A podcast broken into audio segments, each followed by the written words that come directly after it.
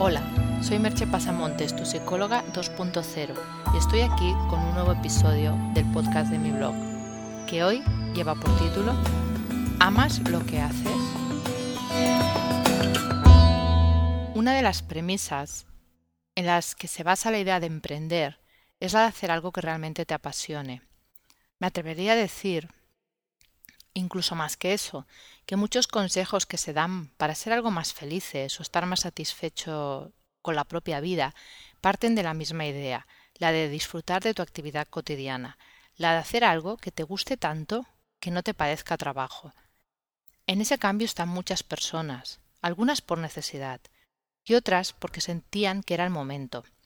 Incluso diría que algunas personas están ahí porque asistieron a un curso o una formación que les hizo pensar que ellos también podían elegir su vida y disfrutar del día a día.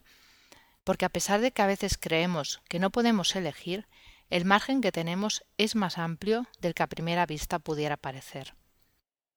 Por eso, hoy os voy a explicar una historia real. Durante estos últimos días he estado fuera haciendo un curso de psicoterapia asistida por caballos que impartían miembros de la asociación EAGALA.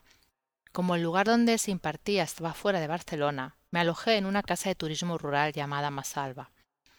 La casa está regentada por varios miembros de una familia, que llevan de una parte lo que sería el hospedaje propiamente dicho, y de otra el cuidado de un rebaño grande de cabras con las que con la leche de las cuales elaboran después quesos artesanos. El trato en la casa es excelente, muy familiar, te sientes muy tranquilo por parte de todos. Pero hoy os quería hablar de uno de los miembros de la familia, de Martí, que es el encargado básicamente de la parte de las cabras y el apasionado del mundo del queso artesano. El sábado por la noche tuvimos la suerte de coincidir con un grupo que había ido a una degustación de los quesos que se elaboran en la finca fueron sacando diferentes tipos de quesos de los que ellos hacen, y Martín nos explicaba cómo se hacían, qué productos utilizaba para cuajar la leche, el proceso, el tiempo de maduración. Nos daba un montón de detalles. En cada una de sus palabras se vibraba la pasión de su oficio, las ganas de aprender más, de experimentar y conseguir nuevas variedades de queso. Nos daba ideas para maridar los quesos con vinos, mermeladas, miel, de modo que pudiéramos conseguir la mejor degustación posible. Todo ello explicado en un lenguaje sencillo, sin esnovismos de experto, con un cierto storytelling de la historia de esos quesos, de dónde venía ese proceso de elaboración, de la historia tradicional que había detrás, sin negar en ningún momento que tal vez eso formaba parte de la leyenda, pero aún así era una bella historia que contar. Me acordaba yo viéndolo de los esfuerzos que hacen muchos por tener una marca personal sin preocuparse demasiado del producto, producto o servicio. Este era un caso en que el producto es de por sí tan bueno que deja huella. La marca es un añadido, una manera simplemente de identificarlo. No es necesario vender la marca porque el producto se vende solo por su calidad. Y esa es para mí la clave y lo que intento transmitir con esta historia. El primer paso para hacer algo excepcional es que te guste de verdad lo que haces. Solo así puedes transmitir la pasión necesaria para hacer de eso algo relevante.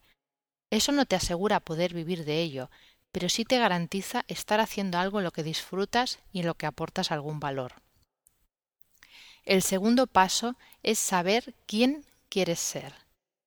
Al día siguiente, el domingo, fuimos a ver ordeñar las cabras. Había unas trescientas.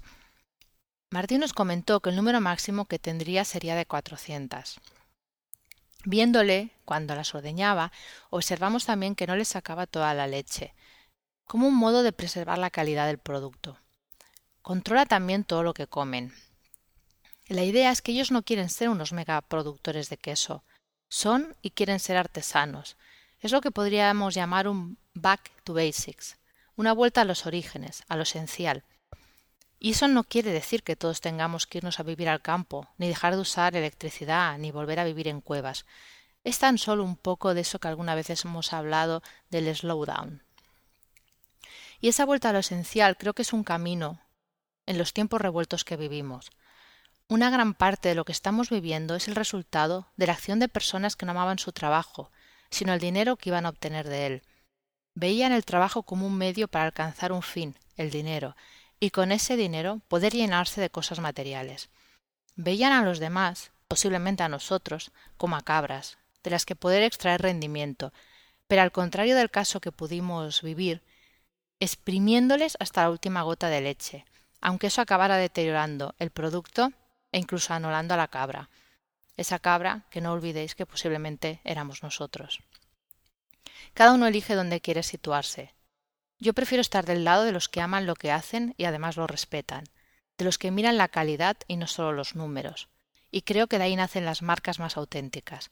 No todos podemos ser artesanos, pero es posible que todos podamos ser auténticos. Y en esa autenticidad y mimo y hay un tipo de artesanía, de personalización. Es posible que eso implique otro estilo de vida, menos consumista y más concienciado. Cada uno tendrá que encontrar ahí cuál es su lugar y cuál es su nivel de necesidades. Pero a veces es mejor sentarse y reflexionar que seguir en una loca carrera hacia ninguna parte. Te dejo con un par de preguntas. ¿Amas lo que haces?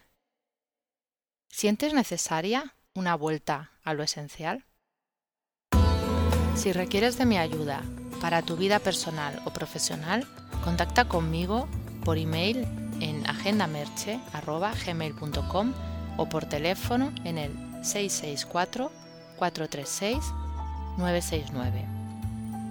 Hasta aquí el podcast de hoy y nos escuchamos en el próximo podcast. Bye bye.